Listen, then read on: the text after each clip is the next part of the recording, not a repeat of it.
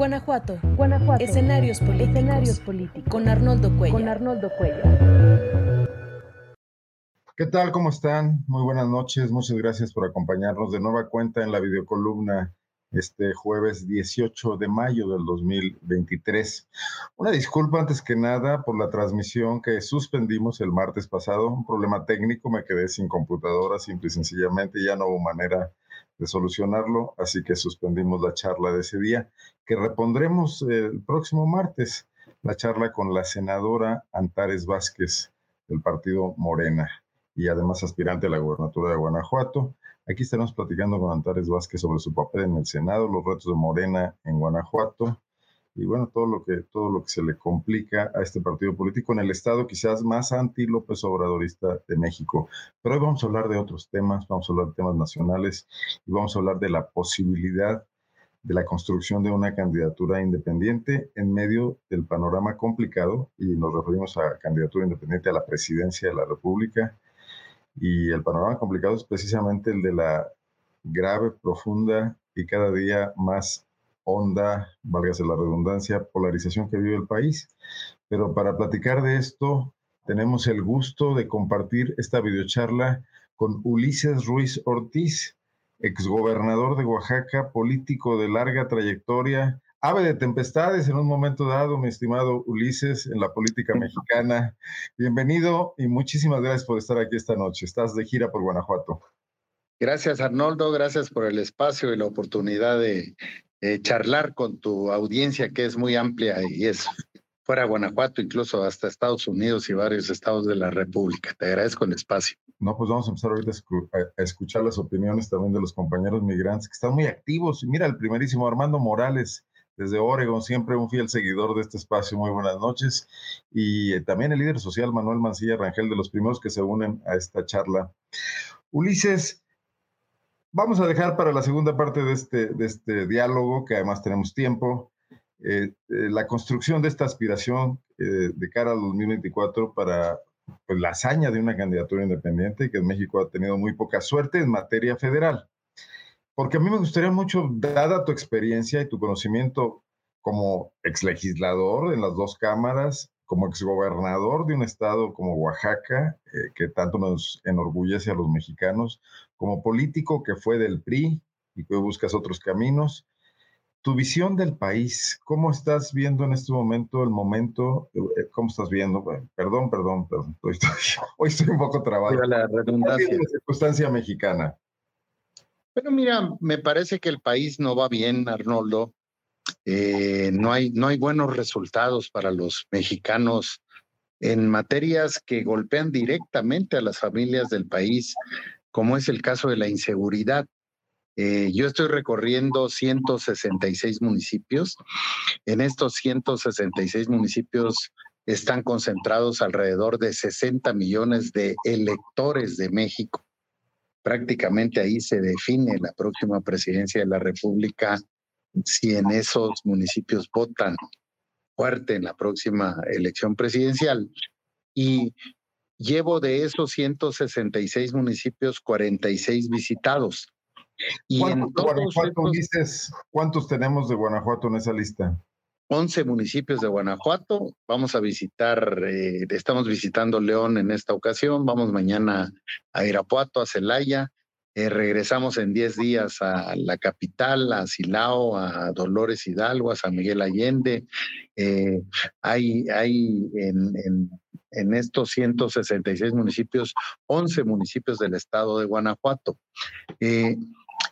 ¿Qué está sucediendo en cada mesa donde nos sentamos? El problema principal que sale eh, inmediatamente es la inseguridad que hay en el país, el miedo que tienen los mexicanos, las mexicanas, de lo que está sucediendo, no en unas regiones, Arnoldo, sino prácticamente en todos los municipios de México. Recorrí, por ejemplo, los municipios de Quintana Roo, eh, Chetumal, Otompe Blanco se llama Chetumal, que es la capital del estado, Playa del Carmen, eh, Cancún, Benito Juárez, y el tema es precisamente la inseguridad. Estuve en Mérida, estuve en nueve municipios de Veracruz que son parte de estos 166 municipios, estuve en Chilpancingo, estuve en Cuernavaca, he estado eh, recorrer prácticamente todo el sureste y centro del país ya eh, estoy terminando mi recorrido. Y en todas las mesas lo que la gente nos pregunta es qué vamos a hacer con esta violencia generalizada que hay en el país, que ya no pudo el presidente López Obrador resolver, ya en esto ya tiró la toalla, ya no hay forma de cambiar las cosas, ni creo que él pretenda o quiera cambiarlas o reconocer los errores que se cometieron en materia de seguridad con esta política equivocada de abrazos, no balazos, que lo único que ha hecho es violentar más al país, que es eh, que crezca el crimen organizado y prácticamente se apodere de todos los municipios de la República Mexicana. Eh, ese es el tema fundamental. El otro tema es la falta de generación de empleos, la falta de inversión en el país, eh, la falta de un trabajo bien remunerado, cómo vamos a resolver estos temas que tampoco ya pudo resolver el presidente de la República. En un tercer eh, aspecto, el sector salud, que era deficiente, pero que hoy está prácticamente eh, reventado en el país. Y todavía nos insiste, nos insiste el presidente en que eh, vamos a tener una salud como en Dinamarca, o sea, algo que no se va a lograr, obviamente, y que ya no logró el presidente. Entonces, no hay buenos resultados para los mexicanos y me parece que el país no puede seguir así y por eso estamos recorriéndolo, estamos haciendo propuestas y estamos convenciendo de esta figura que son los candidatos independientes ante la crisis profunda que hay de partidos políticos. Me detengo un poco en, tu enumeración de problemas. O sea, la seguridad, además perfectamente eh, respaldado por las encuestas al respecto sobre la situación del país, ¿no? Eh, vemos que hasta ahora eh, las diferentes fuerzas políticas, incluso miembros de, la sociedad civil, se están intercambiando responsabilidades sobre el tema de la seguridad. Aquí nos dicen mucho los gobiernos panistas, el gobierno federal nos tiene abandonados. El presidente de la República dice en sus mañaneras, el fiscal de Guanajuato tiene 12 años y no resuelve las cosas y no lo corren. Eh, se ve que esta no es la manera de enfrentar el problema. Un problema que aqueja a todos y que no se va a resolver echándonos culpas unos a otros, definitivamente. No sé si estás de acuerdo. ¿Cómo empezar a romper esa, esa justificación y al mismo tiempo ese pretexto para no enfrentar pues ese enorme cáncer que está ahí, que nos está matando literalmente? Ulises, ¿por dónde? ¿Qué, qué ves en este diagnóstico que ya traes? Así es, Arnoldo. A mí me parece que lo que está equivocado es la política de seguridad. Los abrazos no balazos suenan más de protección al crimen organizado que resolver un problema de fondo en el país. Violencia, presencia del crimen organizado y narcotráfico ha habido en el país desde hace varios sexenios. Eso no se puede negar. Eso no se puede eh, culpar al actual gobierno eh, que él lo haya generado. A ver, te propongo algo, te propongo algo para no centrarnos en, este, en esta discusión. Parece que el problema excede este sexenio, excede el anterior sexenio e incluso el, el, el de Felipe Calderón. O sea, el problema es sistémico, ¿no? Si quitamos un poquito esa situación de que nos distrae mucho de quién tiene la culpa, Chairos o Fifís y los calderonistas y los López Obradoristas, porque creo que eso es una parte fundamental del fracaso en el diagnóstico. Como mexicanos, como mexicanos, ¿qué hacer? ¿Por dónde empezar? Digámosles a los políticos, a ver, alto con su retórica. ¿Por dónde empezamos, Ulises? Yo cambiaría totalmente el esquema de seguridad del país, la estrategia de seguridad del país. Eh, yo, yo he hablado y he propuesto eh, la creación de una Policía Nacional que abarque municipales, estatales y federales y que la pague el gobierno de la República. Los municipios no tienen recursos económicos para pagar policías profesionales. Los estados se la ven muy difícil económicamente hablando con una serie de necesidades que tienen los estados para tener policías profesionales bien capacitados. Y el problema es que se volvió una prioridad porque la violencia está generalizada en el país. Por eso el gobierno federal tiene que asumir la responsabilidad y el pago de las policías. Eh, eh, la Policía Nacional, que abarque los tres niveles de gobierno, que resuelva económicamente el pago, que se contrate a las mejores policías del mundo para la capacitación de esta Policía Nacional y sería una Policía Nacional para el cuidado de la población, para el cuidado de las colonias, para el cuidado de los comercios, de las escuelas, de las carreteras, de los caminos, y crear una policía especializada en el combate al crimen organizado como la hay en países que sufren este mal. Policías que estén de 24 horas con toda la capacitación, incluso internacional, para que se cree esta policía, se arme esta policía, se eh, tengan las estrategias necesarias y la cooperación internacional incluso para poder enfrentar de 24 horas al crimen organizado y al narcotráfico. Tienes que hacer los convenios también con Estados Una objeción conceptual. Sí. Eh, policías que no dependan de los alcaldes pueden convertirse en poderes extraordinarios en los propios municipios, en, la territorialidad, en la, en la, sociedad domiciliada, como le llaman los sociólogos, ¿no? Eh, ya nos pasó con las fiscalías autónomas, Ulises, un experimento fallido. Hoy vemos a las policías convertidas desde la federal hasta las estatales en una especie de cuartos poderes sobre la cual ni gobernadores ni congresos parecen tener mucha jurisdicción ni capacidad de evaluación. No estaríamos creando monstruos. No, no, es mejor regresar a la parte donde yo voté por ti, alcalde, y tú tienes que responder con esto en tu territorio. Esto no dice, no, exime un proceso de coordinación pero ponerle responsables y no nada más un gran aparato que va a estar por encima de los eh, poderes estatales y municipales. Pero no va a estar por encima, ahí es la confusión. El problema es que no tienen recursos económicos los municipios. Tú, cuando yo hablo de una policía nacional eh, que abarque municipales, estatales y federales y que pague el gobierno de la República, tú puedes pensar incluso en descentralizar ese presupuesto y etiquetárselo a los municipios para que los ejerzan. Pero la estrategia... Viejos comisos que ya no se respetaron este sexenio.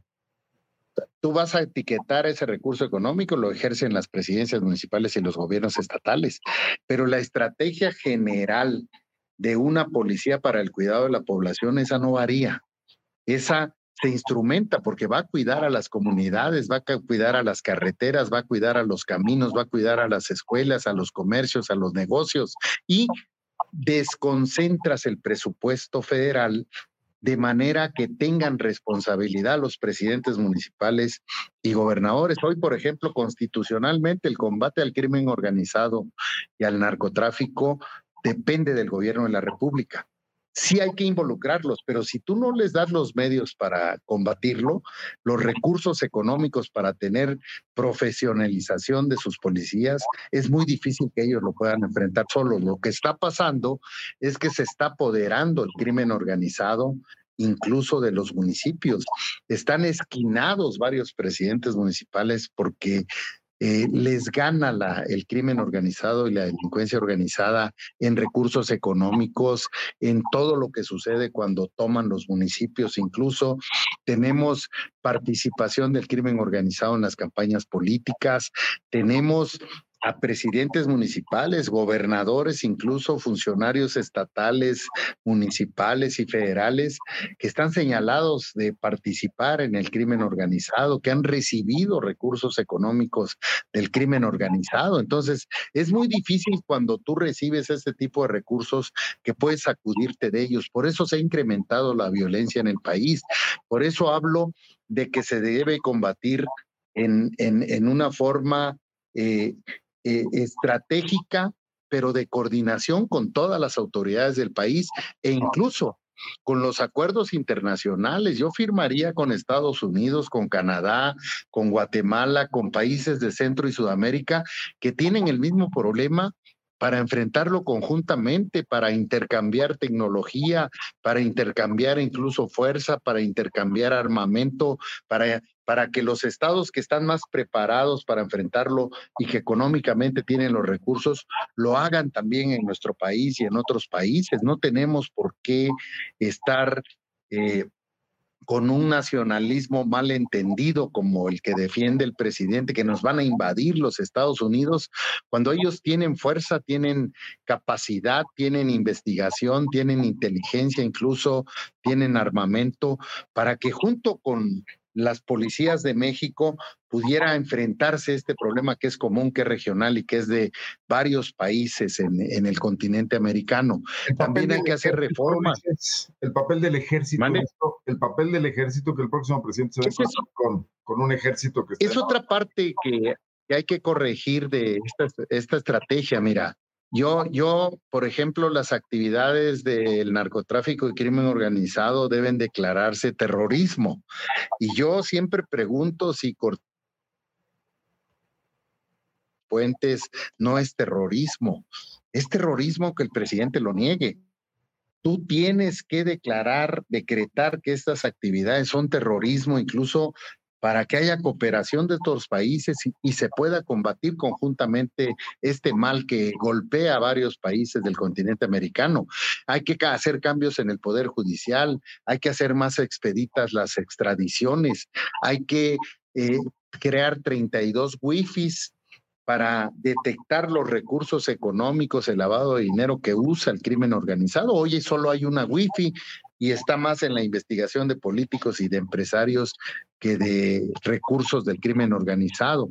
Y al ejército mexicano, eh, Arnoldo, que además se creó el ejército mexicano y la Armada para la defensa nacional, hoy que tiene riesgo la defensa nacional, hoy que tiene riesgo la soberanía del país, precisamente porque López Obrador se la entregó al crimen organizado y por eso el crecimiento de estos grupos en todo el país y la violencia generalizada que está viviendo México, hay que dedicarlo de 24 horas al combate al crimen organizado y al narcotráfico, junto con las policías que se están proponiendo, junto con los eh, policías y fuerza que tengan otros países en que se firmen los acuerdos de cooperación para el combate conjunto al crimen organizado y al narcotráfico. Al ejército hay que dedicarlo porque es su función esencial. Para eso fue creado el ejército, para defender para la defensa nacional, para el cuidado de la paz en México, y hoy como nunca tiene riesgo la paz de los mexicanos. Por eso yo no dudaría a partir del 2024 en dedicar al ejército y a la armada al combate las 24 horas al crimen organizado y al narcotráfico y que sean los constructores, que sean los universitarios, que sean los ingenieros los que están preparados y lo, que sean los que construyen el país y hagan los trabajos que hoy está desempeñando el ejército, porque hoy construyen aeropuertos, construyen escuelas, reparten medicinas, eh, eh, cuidan aduanas. experimento eh, me parece que hacen todo menos cuidar a los mexicanos. Pero lo que propones es lo que ya hizo también Felipe Calderón y no con felices resultados el combate directo, la guerra al narcotráfico. ¿Qué cambiarías de eso? Yo te, em, eh, fundamentalmente la creación de esta Policía Nacional para el cuidado de la población, la creación de esta policía específica para el combate al crimen organizado y el ejército a la armada respaldando a esta policía del combate al crimen organizado junto con los acuerdos con los países, te repito, del continente para hacer y enfrentar al crimen organizado de forma conjunta. Déjame ver a otra cosa que me parece muy interesante. Fuiste gobernador de Oaxaca eh, con dos presidentes de la República panistas, los dos únicos presidentes panistas que ha habido. O sea, dos años de Vicente Fox y cuatro años de Felipe Calderón. ¿Cómo era negociar? ¿Qué te enseñó esa relación? Tú eras priista en ese momento que pueda ser una, una, un aprendizaje para el futuro, para una presidencia de la República que trate con gobernadores de muchas extracciones políticas y que los ponga a trabajar en sintonía, Ulises. Mira, Arnoldo, yo tuve una relación institucional con esos dos gobiernos, una relación de respeto. Eh, Fox y el propio Calderón nos respetamos cada quien en nuestros ámbitos. Hubo colaboración en presupuestos, en eh, fuera de lo que autorizaba el Congreso, en autorizaciones presupuestales en algunas de las obras que se les plantearon, eh, la construcción de varios hospitales que no hubiera sido posible sin el respaldo de los recursos económicos del gobierno de la República. Y, y fíjate que incluso en el en el asunto de la seguridad cuando todavía no estaba tan aguda como está hoy y tan violento el país y eh, Oaxaca en ese entonces pues no tenía problemas de eh, como hoy ya se viven prácticamente en todo el territorio nacional. pero tuvimos buena colaboración, fíjate, yo trabajaba mucho con el general secretario, con las instituciones del gobierno de la República, incluso para la revisión de a quienes nosotros nombrábamos como mandos en la Secretaría de Seguridad, en las policías. En ese entonces había policías ministeriales que dependían de la Procuraduría General de Justicia del Estado no había fiscalías y en ese entonces la Secretaría de Seguridad trabajaba muy coordinada y había el respeto por parte del presidente Calderón y del presidente Fox a esta relación que teníamos con el secretario de la Defensa Nacional, con el secretario de Seguridad, los secretarios de Seguridad, porque fueron varios, con los procuradores generales de la República. Entonces, eso facilitaba mucho la, la relación y que tuviéramos mejores resultados en el combate repito, no estaba tan disparado el crimen organizado en Oaxaca, eh, pero sí había una relación de respeto y coordinación con el gobierno de la República que se puede construir con los gobiernos estatales. No se trata de arrebatarnos eh, o echarnos la culpa. Se trata de sumar esfuerzos. Eh, hay, hay policías estatales que tienen un buen nivel y están bien capacitados. Pues eso se suman a esta policía que yo estoy proponiendo. Hay policías municipales que pueden tener ese perfil. Hay que depurarlas y hay que incorporarlos. No vas a desechar, no vas a quitar arbitrariamente, vas a construir juntos, porque juntos eh, se puede hacer la coordinación con el gobierno de la República, como lo hicimos eh, cuando yo fui gobernador del estado de Oaxaca. Te pongo un ejemplo de otro tema. En el combate a la pandemia, eh, a nosotros nos estalla la influenza. fue un asunto que surgió en el gobierno de Felipe Calderón que era el presidente de la República, y nos toca a nosotros en Oaxaca. Y hubo una relación de coordinación, fíjate, muy estrecha. Ahí no era el pleito de que el gobierno federal eh, tratara de vacunar, hiciera sus centros de vacunación, que no que le prohibieran a los estados manejar las vacunas. Se usó el sistema de salud, los centros de salud, que eran los centros de vacunación de la influenza.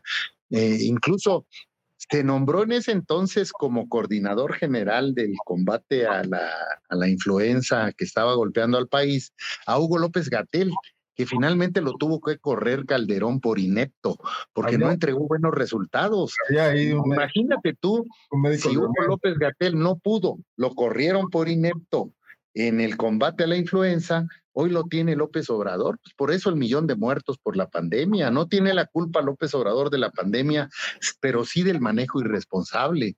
No hubiera habido tantos muertos si el gobierno hubiera tenido la responsabilidad, si Hugo López Gatel se hubiera comportado profesionalmente al frente de la pandemia. Casi llega al millón de muertos el país y eso es parte de la responsabilidad del gobierno de la República.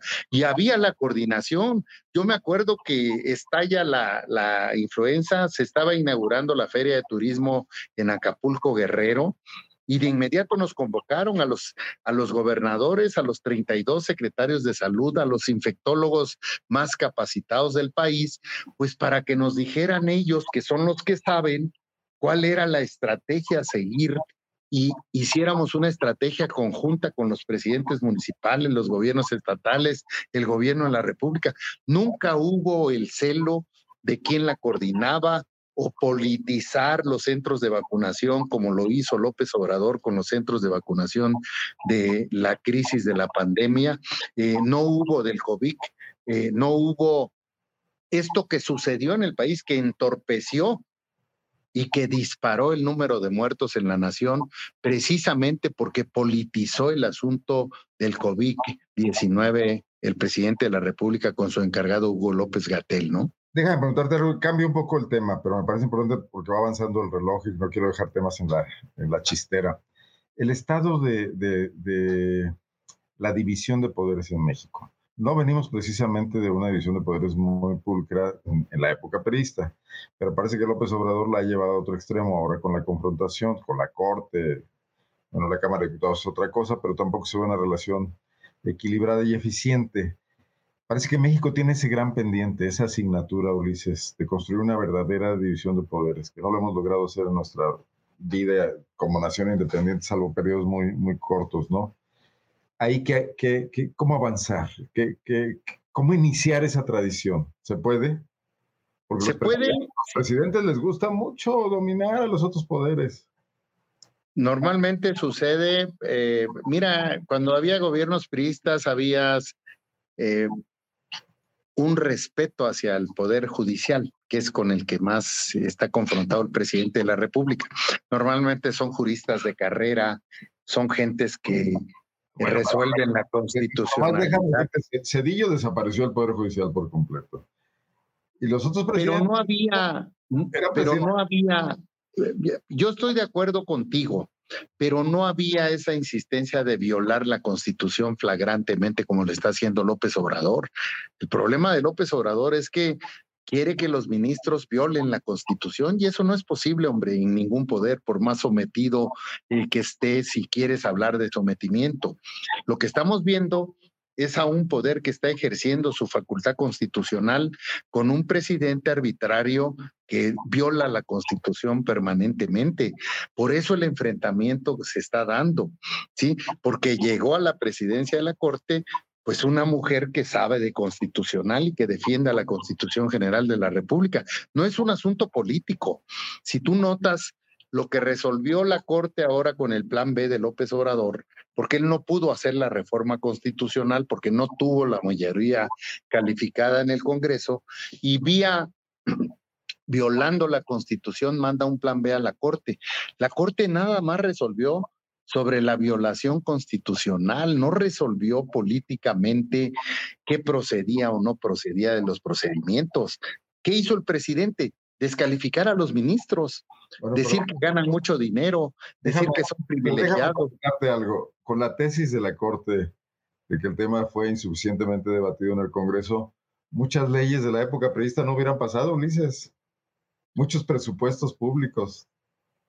Había una oposición que recurría a la Corte los presupuestos se discuten porque es una facultad directa del Poder Legislativo, no tiene nada que ver el Poder Judicial. El Poder Judicial resuelve la constitucionalidad de los actos, nada más. No se mete a otro tipo de cuestiones. Y si tú planteas cuestiones que van contra la Constitución, pues obviamente no pasan en la Corte. O sea, con todo y ese priismo que hubo, sí, incluso que ya se había superado esa etapa, ¿sí? El presidente López Obrador, acuérdate que es un priista del siglo pasado, tiene esa formación y quiere tener sometido al Poder Judicial y quiere y tiene sometido al Poder Legislativo, por lo menos con las focas estas que son senadores y diputados de Morena y sus aliados en el Congreso, que no revisan ni lo que están aprobando, están aprobando reformas que les manda el presidente que vienen inconstitucionales, por eso no pasan en la Corte, por eso, eh, por este tipo de leyes que van contra la Constitución, ¿sí? Se impugnan y el Poder Judicial está resolviendo conforme a derecho. No hay lo que el presidente señala o quiere señalar y quiere revolver y quiere desviar la atención de que el Poder Legislativo está apoyando a los conservadores o a los fifís o a los intereses que hay en el país. Lo que estamos viendo es un presidente arbitrario acostumbrado a violar la Constitución y hay un poder que no permite esta situación. En el poder legislativo sí lo hace, tiene la mayoría para hacerlo. Te repito, no checan, ni, ni los desplegados que publican, pues checan, porque se los mandan hechos. ¿no? y todavía públicamente les dice no les cambien ni una coma a lo que manda él al Congreso y lo acatan como lo manda. Escuchaba hace rato eh, en otra entrevista que hicieron tu crítica, que también quiero entrar a eso, a pues a la debacle de la oposición, a, la crisis de los partidos políticos. Pero no, no te vas un poco por esa misma línea cuando, cuando mantienes este discurso de, de esta, esta crítica al gobierno de López Obrador, que podemos compartir o no podemos compartir, pero que parece que no es el tema esencial, porque el tema esencial es cómo llegamos a esto. Alguien me decía el otro día, la gente ignorante vota por López Obrador, le digo, a ver, a ver, pero entonces tenemos a gobiernos del PRI del PAN que heredaron un pueblo ignorante o sea, como que no estamos yendo al origen de los problemas, nos estamos quedando con el último tramo de gobierno y, creo que ahí es donde hay una, un déficit de análisis que hace que no avancemos mucho, ¿no? López Obrador atrincherado con su popularidad, con sus huestes, la oposición atrincherada confluyendo todos y olvidando diferencias ideológicas entre sí. Y tú planteando una candidatura independiente, pero ahorita veo que podrías estar muy bien este, hablando junto con algunos dirigentes de estos partidos, Ulises. No, fíjate que no, yo no coincido para nada, por eso me expulsaron del PRI precisamente por eh, tratar de cambiar las cosas en el PRI, democratizar al PRI, hacer una nueva propuesta de nación que le sirva a los mexicanos, para eso sirven los partidos políticos. Hoy como nunca en el país hay una profunda crisis de partidos políticos, es mundial, pero México no está exento de esta crisis de partidos políticos, al margen de los dirigentes que hay actualmente. ¿eh? O sea, a mí me parece que ningún partido político se renovó, incluido Morena, que depende de López Obrador, por eso se sostiene. López Obrador decide, hace, le da dinero, eh, actúa, define eh, todo lo que es Morena. ¿Sí? Pero las huestes están totalmente desarticuladas, enfrentadas entre sí. El PRI está totalmente desdibujado con dirigentes que eh, pueden tener procesos penales y que el presidente eh, solo los sacude y los amenaza con meterlos a la cárcel si no hacen lo que él quiere. Un pan golpeado por la resolución de los Estados Unidos en el caso de García Luna, del cártel inmobiliario en la Ciudad de México, un PRD que tiene que hacer un enorme trabajo. A ver, pero eso, eso, me parece interesante, Ulises, porque esos son escándalos, pero provienen de, de, actos de gobierno. O sea, cártel inmobiliario proviene de que el PAN ha estado gobernando estas de la Ciudad de México. García Luna proviene, pues, de la guerra contra el narcotráfico de Felipe Calderón y de la construcción de una Policía Nacional y una Secretaría de Seguridad Pública eh, que se consolidaba como una alternativa en ese momento. O sea, los, son, son polvos de aquellos lodos, digamos, ¿no? Y ese es un poco el tema donde creo que un político como tú podría abonar mucho a revisar o sea, la hemos, ahora sí que regado en el pasado, la seguimos regado en el presente. ¿Qué plantear para no atorarnos en este debate de quién era, de quién robó más y quién mató más, ¿no? Claro, ah, pero además no, es lo importante. Termino con esto mi pregunta. El país merece que los políticos le planteen un principio de esperanza, como decía Ernest Bloch, ¿no? Sin duda, Arnoldo, a mí me parece que lo que hay que plantear es cómo resolvemos los, los problemas de fondo del país. ¿sí? Y el problema principal en el país es la inseguridad, es la presencia del crimen organizado en la sociedad mexicana, es los balazos en los restaurantes, en los centros comerciales, en las escuelas, en los caminos, en las colonias, en las carreteras.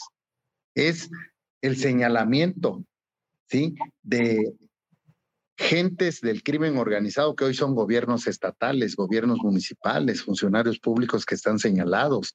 El rey del Huachicol financió la campaña de Tamaulipas. El rey de Huachicol financió las campañas de los diputados federales actuales de Morena. El avión que traía Mario Delgado era del rey del Huachicol y esto fue en el 2021. ¿Quién es este personaje, Luis? Es el, es, el rey del Huachicol, es, es una persona que matan en Nuevo León en Garza García, Nuevo León, ¿sí? Lo matan y es el que estuvo financiando las campañas de Morena, dicho por un eh, aspirante a la dirigencia nacional de Morena, que dijo que incluso varios diputados federales le confesaron que recibieron dinero del narco y del crimen organizado. Eh, hoy se señalan narcogobiernos estatales, es evidente, porque todo mundo te lo dice, porque todo mundo lo sabe, que sí están metidos. Por eso no solo tienes que cambiar la estrategia de seguridad, que es el asunto principal del país y es donde más desvía el tema López Obrador, porque no quiere que se revise el asunto de la seguridad del país, porque él ya no pudo con ese tema.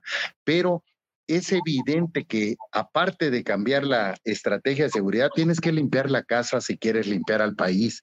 Tú no puedes ¿Cómo aspirar. esto desde una candidatura independiente? O sea, si vas a una candidatura independiente, no vas a pelear cargos de elección popular, eh, que no sea la presidencia de la República. O sea, vas a estar como Samuel en, Nuevo León o como lo estuvo el Bronco, en manos de esos partidos políticos que precisamente son los que han fracasado. A mí me parece, Arnoldo, que esa es otra equivocación que ha habido de los candidatos independientes. Mira, va a haber 1.800 elecciones en el 2024. Habrá 1.500 ayuntamientos donde se eligen presidentes, síndicos y regidores, hombres y mujeres, 31 congresos locales, 300 distritos federales, 9 gobiernos estatales, 32 fórmulas al Senado de la República, 300 distritos federales y la presidencia de México. ¿Qué estoy haciendo? Invitando a agentes de la sociedad civil a participar en estas candidaturas independientes. Afortunadamente, fíjate Arnoldo que en varios estados de la República ya venían caminando candidatos independientes. Y en mi paso, yo estoy invitando, estoy convocando a productores, a ganaderos, a, papayeros, a eh, aguacateros, a productores de este país, a la iniciativa privada, a empresarios, a profesionistas que están en esas zonas de estos 166 municipios a que participen como candidatos independientes.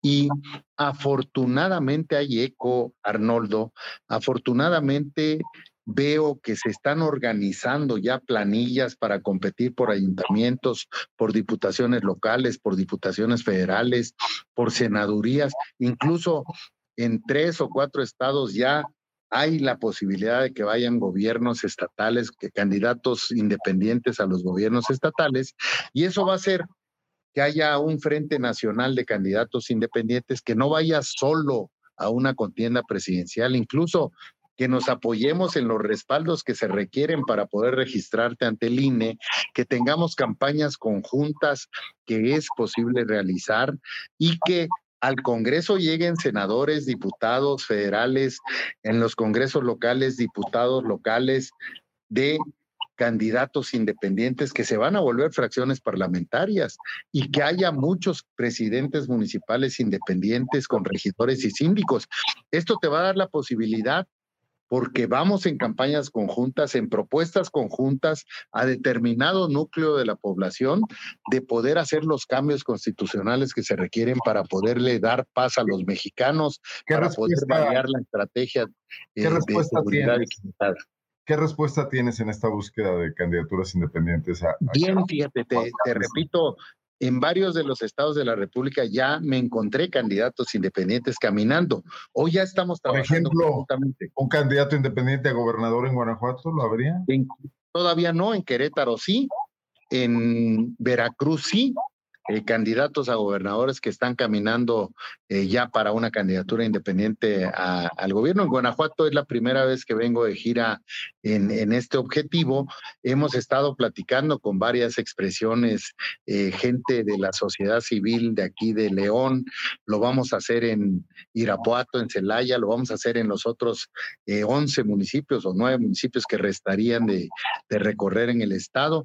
Y además, fíjate, hay municipios que no están dentro de estos 166, que de estos 11 municipios de Guanajuato, que se salen de esta clasificación y que quieren ser y tienen candidatos independientes. Entonces, en las próximas semanas vamos a definir aquí en Guanajuato quiénes pueden participar a nivel municipal, a nivel distrital local, a nivel federal, las fórmulas al Senado e incluso si así se dan las cosas en la candidatura al gobierno del estado de Guanajuato, ¿no? Una pregunta fuera de la ruta de la entrevista, pero que insiste en el, en el chat algunos eh, de, nuestros, de nuestra audiencia. Tu relación con los maestros de Oaxaca, el, evento en el, en el, que reprimiste ahí a la coordinadora y que tuvo consecuencias legales, ¿cómo quedó eso? ¿Cómo terminó esa situación cuando tú terminas de gobernador, Ulises? No, no reprimí a los maestros. No tuve muchas diferencias con dirigentes corruptos del magisterio. Les daban 400 millones de pesos en efectivos. Yo se los quité. Pudimos construir 140 hospitales en Oaxaca, 20 universidades regionales. Por cierto, la de mi pueblo lleva dos años ganando el primer lugar en enfermería sobre la UNAM, el POLI y las escuelas privadas de México. Eh, no, no fue una represión al magisterio. Fue poner orden en grupos obscuros, con intereses obscuros que quisieron secuestrar a Oaxaca y yo no permití. Y lo hice con toda claridad y con toda firmeza. El dirigente de la 22 que me tocó a mí vive en Suiza. Cobraban 400 millones de pesos en efectivo. ¿sí? Todos los dirigentes del magisterio se caracterizan por eso, porque además esconden las negociaciones con el gobierno del Estado. Los recursos que ellos gestionan no son para los maestros, son para ellos. Te repito, El dirigente que a mí me tocó vive en Suiza y vive muy bien económicamente hablando. Obviamente no estuvieron de acuerdo ellos y manipularon y hubo un conflicto que finalmente se resolvió. En mi gobierno, Arnoldo, se logró la resonificación del país en vida cara de todo el magisterio nacional. Y eso fue una gestión que yo hice con Vicente Fox, como nunca había habido un aumento y una resonificación en el magisterio oaxaqueño e incluso en el magisterio nacional, que fue parte de las negociaciones con Fox, en ese entonces presidente de la República. No hay ningún eh, juicio pendiente. Todas las investigaciones las hizo la Procuraduría General de la República, del gobierno de la República que en ese entonces presidía Felipe Calderón. Eh, no hubo denuncias en materia internacional, no se impugnó, no fueron a la Comisión Interamericana de Derechos Humanos, no agotaron esa, eh, cuando se agota toda la justicia en los tribunales mexicanos, pudieron irse al amparo, no se fueron. Eso les limitó no poder haber ido a la Comisión Interamericana de Derechos Humanos.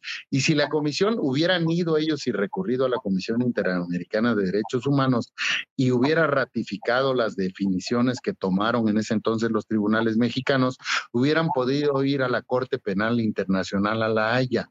No hay ningún procedimiento se juzgaron a quienes cometieron incluso crímenes en ese, en ese eh, conflicto que se vivió con dirigentes del magisterio, no con el magisterio oaxaqueño, al que le estoy muy reconocido. Yo estudié en escuelas oficiales en Juchitán y tengo un profundo cariño y reconocimiento al magisterio en Oaxaca. Y eh, grupos de interés, grupos que medran con el gobierno del Estado y con el gobierno de la República, grupos que incluso eh, no solo son maestros, sino son eh, dirigentes de organizaciones sociales que trabajan con el gobierno del Estado y el gobierno de la República, son parte de esos problemas que tuvo Oaxaca. Yo no permití que secuestraran a Oaxaca y así como lo hice en el 2006, y no permití que estos grupos de interés, estos grupos que medran, estos grupos que eh, se apropian de los recursos que deben ser para los oaxaqueños, así también voy a rescatar la paz del país que hoy López Obrador se la entregó al crimen organizado.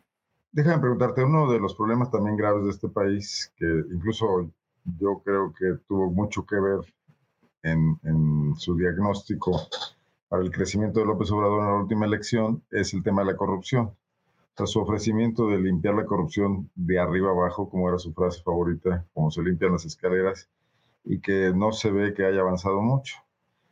Pero subsiste el problema y parece que subsiste la inquietud también.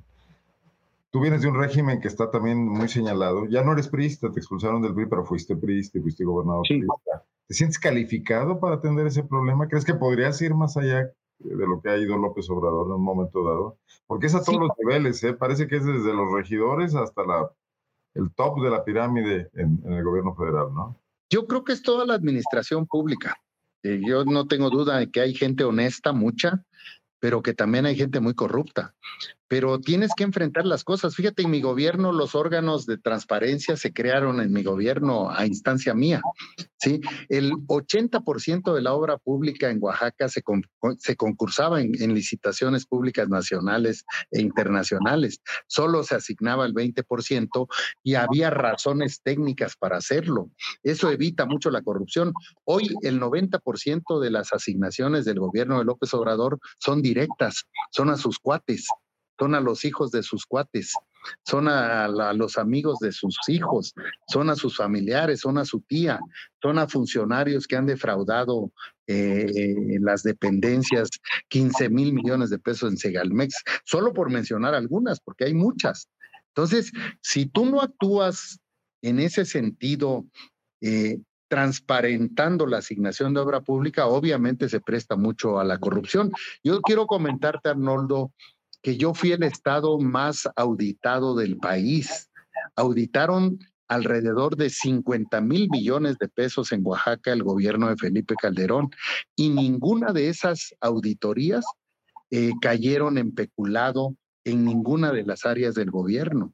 Fui muy, muy estricto en el manejo de los recursos públicos con los órganos de transparencia y con los órganos de la federación. El 98% de los recursos en Oaxaca son federales, donde tiene la Auditoría Superior y la Cámara de Diputados Federal injerencia para revisar los recursos económicos que llegan al Estado. Yo recibí, Arnoldo, 19 mil millones de presupuesto y entregué, porque junto con los diputados federales del PRI en ese entonces gestionamos en la Cámara un presupuesto de 80 mil millones de pesos. Hicimos más de 550 mil pisos firmes en el Estado, construí 20, 20 universidades en zonas indígenas de alta marginación. Construí 140 hospitales, de los cuales 100 están funcionando deficientemente porque eh, López Obrador reventó el sistema de salud en el país y 40 se quedaron 500 millones de pesos etiquetados al siguiente gobierno. Gabino fue muy amigo de López Obrador, por cierto, que no los aplicó en la terminación de esos hospitales. En obra pública, Arnoldo, eh, tú dices, soy un ave de tempestades y polémico, pero los políticos se miden por resultados. Y yo he retado incluso a los dos gobiernos anteriores y a los dos gobiernos que me siguieron a que nos sentemos a revisar las obras que se hicieron. Fuimos primer lugar en el combate al analfabetismo los seis años de gobierno a nivel nacional. Fuimos el primer lugar, el segundo lugar en DIF nacionales y ocupamos el primer lugar en capacitación para el trabajo, premio que nos entregaron en Guadalajara, Jalisco. En el 2009 Fuimos de los tres estados que, crecimos económicamente habiendo recesión económica y fuimos la mejor Secretaría de Turismo en el 2009 y el primer estado en recuperarse de la pandemia de la influenza. O sea, todo eso no es gratuito. Eh, trabajamos mucho con programas sociales, pero con invernaderos enseñándole a la gente a trabajar. Trabajamos mucho con los migrantes, incluso que ponían parte de los recursos económicos y que esos proyectos productivos fueron y son de sus familias. Hoy siguen funcionando más del 85% de los invernaderos que se crearon en mi gobierno y de los viveros de alta tecnología. ¿Qué te parecen las obras eh, que López Obrador está realizando en el, en el, sur y en el sureste, en el istmo? Dice que estaba olvidado para otros gobiernos el, el sur del país. Este, tú las ves de cerca, seguramente las conoces bien y conoces la circunstancia. Mira, el tren Maya no lo va a terminar. En el tren Maya están cometiendo un ecocidio en Quintana Roo. A mí me parece que es un elefante blanco, no lo va a terminar. Seguramente lo va a inaugurar ahora en diciembre, va a subir a los gobernadores, agarran un trenecito y recorren cinco kilómetros, pero no se va a terminar el tren Maya. No, veo que eso sea tema. Digo, si, un gobierno inicia una obra y la termina otro, cuando son obras importantes, pues parece. Es que fue algo que recalcó mucho López Obrador. Ya vamos adelantado que el tren de México-Toluca de Peña Nieto, que era más corto y no lo acabaron. Que también se comprometió a terminar López Obrador y no lo va a terminar. el transísmico lo va a dejar al 25%. El AIFA todavía no lo termina. ¿Y deben continuarse estas obras? Digo, olvidemos que es López Obrador, son obras para Claro, claro, no, estamos hablando de recursos de los mexicanos. Mira, yo creo que se tienen que continuar, pero hay que hacer cambios en ellas. ¿Sí? Yo vería la posibilidad de que el tren Maya llegue por pase por todo Veracruz, llegue hasta Tamaulipas y llegue a la frontera con los Estados Unidos. El sureste lo que necesita son trenes de carga para sacar la ganadería y la producción del sureste de México. No se necesita un tren turístico, como está planteado el tren Maya, en una zona que mete al país el 50% de los recursos que entran de turismo, que es la Riviera Maya. No va a contribuir mucho esa inversión, no se justifica esa inversión porque son ocurrencias del presidente. El transísmico en Oaxaca, entre Salina Cruz y Coatzacoalcos, está mal planteado y va a terminarlo en el 2024 al 25%. Es una obra que se va a quedar tirada si no se re, se hace reingeniería con ella, porque ni siquiera tienen idea de lo que tienen que hacer en ese proyecto transísmico, que sería crucial para el desarrollo del sureste, pero que no está planteado así como lo está planteando López Obrador, Murada en su momento y Cuitláhuac de Veracruz. Eh, a mí me parece que este tipo de obras hay que reconvertirlas para que le sirvan a los mexicanos, para que tengan un uso real y se incremente la derrama económica, la generación de empleos. Y eso lo puedes hacer con la iniciativa privada, Arnoldo. Eso lo puedes hacer con una buena relación eh, nacional e internacional y con inversión de los empresarios, que son los que generan los empleos. ¿Y cómo ves a las corcholatas de Moreno, Luis, con las que en un momento dado, si consigues esta candidatura con las firmas correspondientes, te enfrentarías? O sea, eh, estas encuestas que se conocen hasta ahora, ¿les consideras les credibilidad? Mira, la, la, realidad es que López Obrador es un priista del siglo pasado. Les está tomando el pelo a los morenistas, hombre. No va a haber proceso, no va a haber encuesta. El presidente va a poner al que quiera.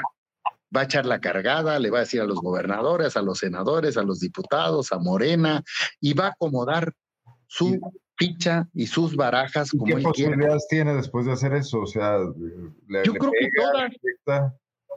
Yo creo que no habrá decisión en Morena, fíjate.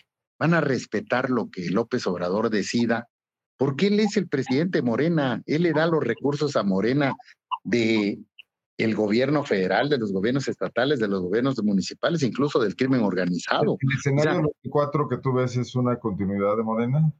¿Hay, el escenario del 24 que tú ves o ves posibilidades para que haya cambios? No, yo creo que tenemos muchas posibilidades de ganar si construimos una real alternativa de oposición.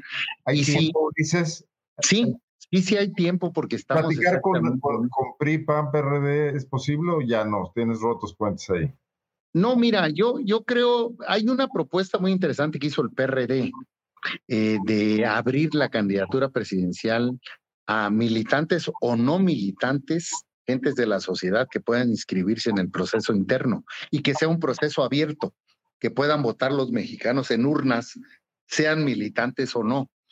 ¿No notas una contradicción entre, entre la gran resistencia que muestran estos partidos y un sector muy importante de la población, de la clase media, sobre todo en las ciudades grandes, a López Obrador y la incapacidad para generar unas candidaturas más creíbles? Digo, reducir Por eso te hablo. Esta lista larga de 50 a 5 personas. Sí, claro, eso es parte de, la, de, de, lo desdibujado que está la oposición y los partidos políticos en México. Mira, si se abre el proceso, yo voy a pedir participar, porque va a ser un proceso a la población.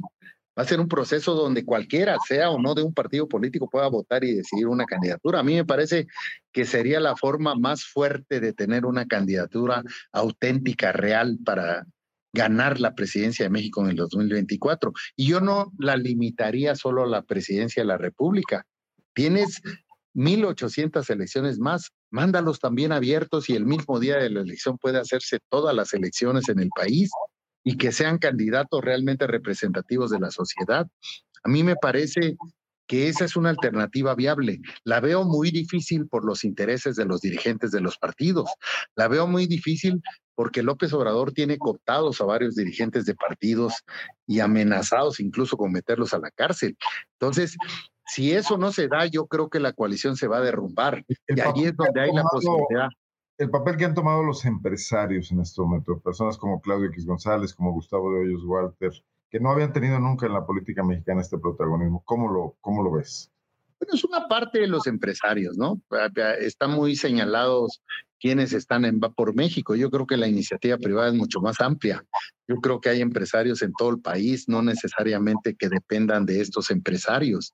A mí me parece que la participación de la sociedad es en un momento crucial para el país. Este es el tiempo de la sociedad.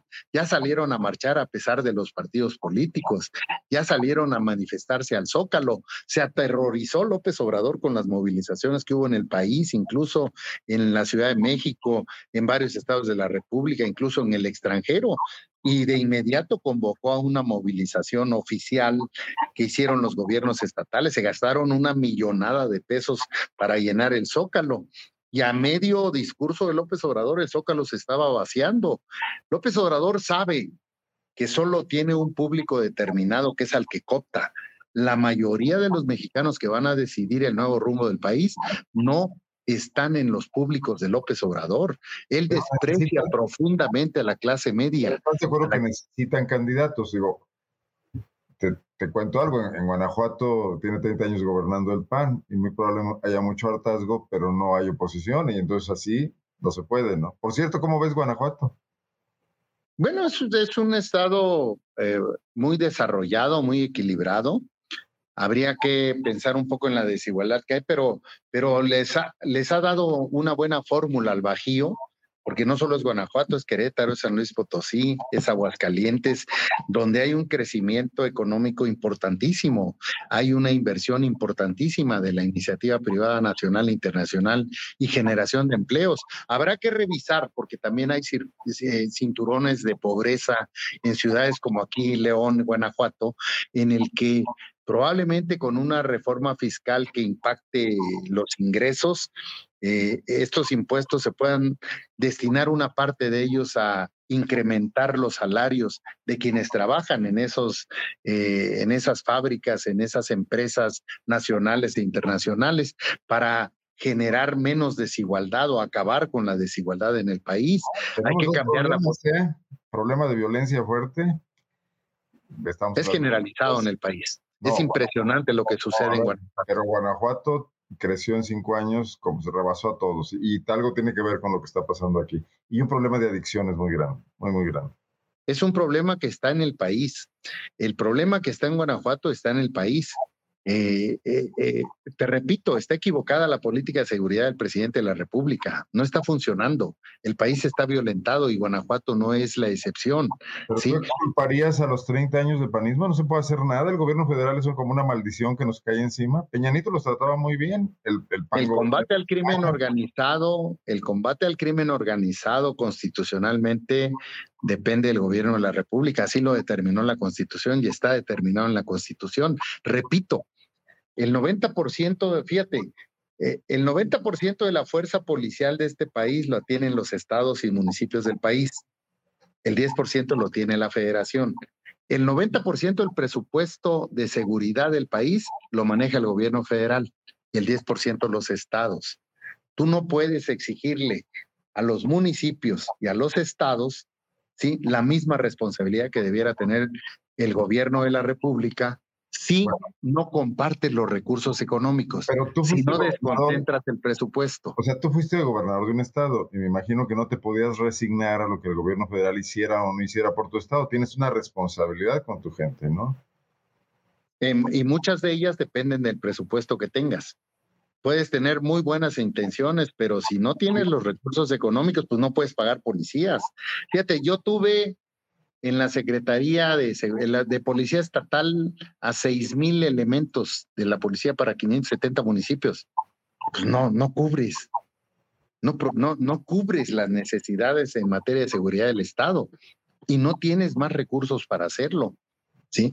Si el gobierno federal pagara a las policías estatales y municipales, desconcentrando los recursos, hombre, para que tengan la responsabilidad, entonces sí puedes exigirle a los gobiernos estatales la responsabilidad, pero tú no puedes con una política de abrazos, no balazos, con este fomento y esta relación que tiene con el crimen organizado y los grupos delincuenciales, el presidente de la República, con narcogobiernos que están señalados de participación o que han recibido dinero del crimen organizado, tratar de que no se violente el país.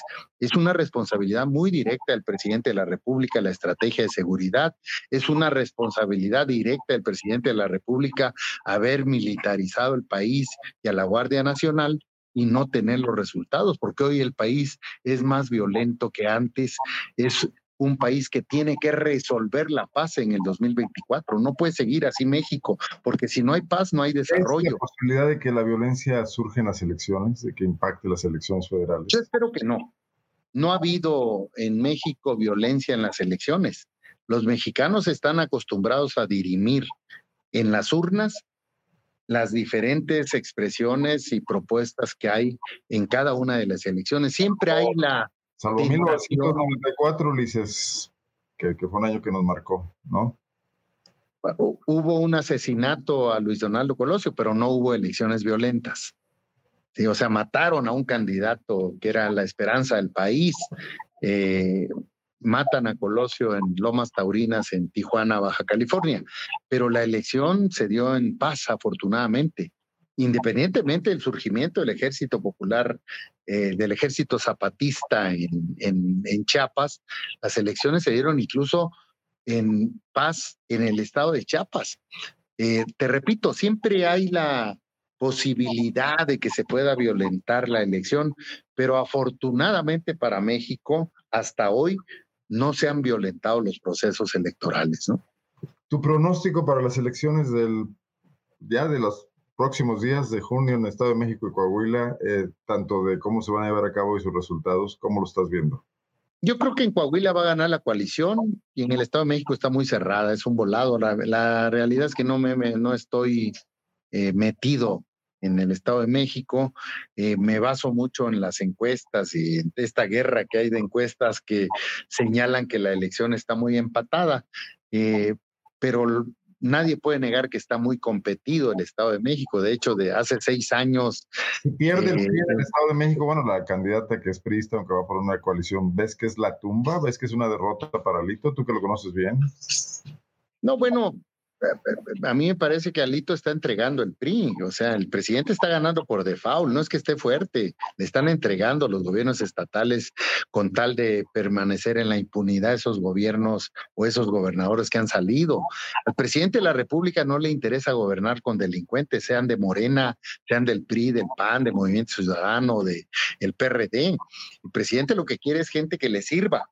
Y si le sirven este tipo de gobernadores o exgobernadores que salieron y tienen señalamientos y los protege, pues le sirven a sus intereses para fortalecer a Morena. Entonces, mm, yo, yo creo que López Obrador está ganando por default en Oaxaca, en Hidalgo, en Sonora, en Sinaloa, en San Luis Potosí, en todos los estados donde ha habido, en, en Quintana Roo, donde gobernaba un panista, Carlos Joaquín hoy es eh, embajador en, en Canadá. Eh, a mí me parece que le entregaron la plaza a López Obrador a cambio de impunidad, a cambio de que no se les investigue, y los gobernadores no los tocan. Ve a Laida Sansores, tenía todos los elementos, presentó las denuncias y de repente la enfriaron. Ya no le permitió el presidente actuar contra Alejandro Moreno, que tiene señalamientos por más de 400 millones.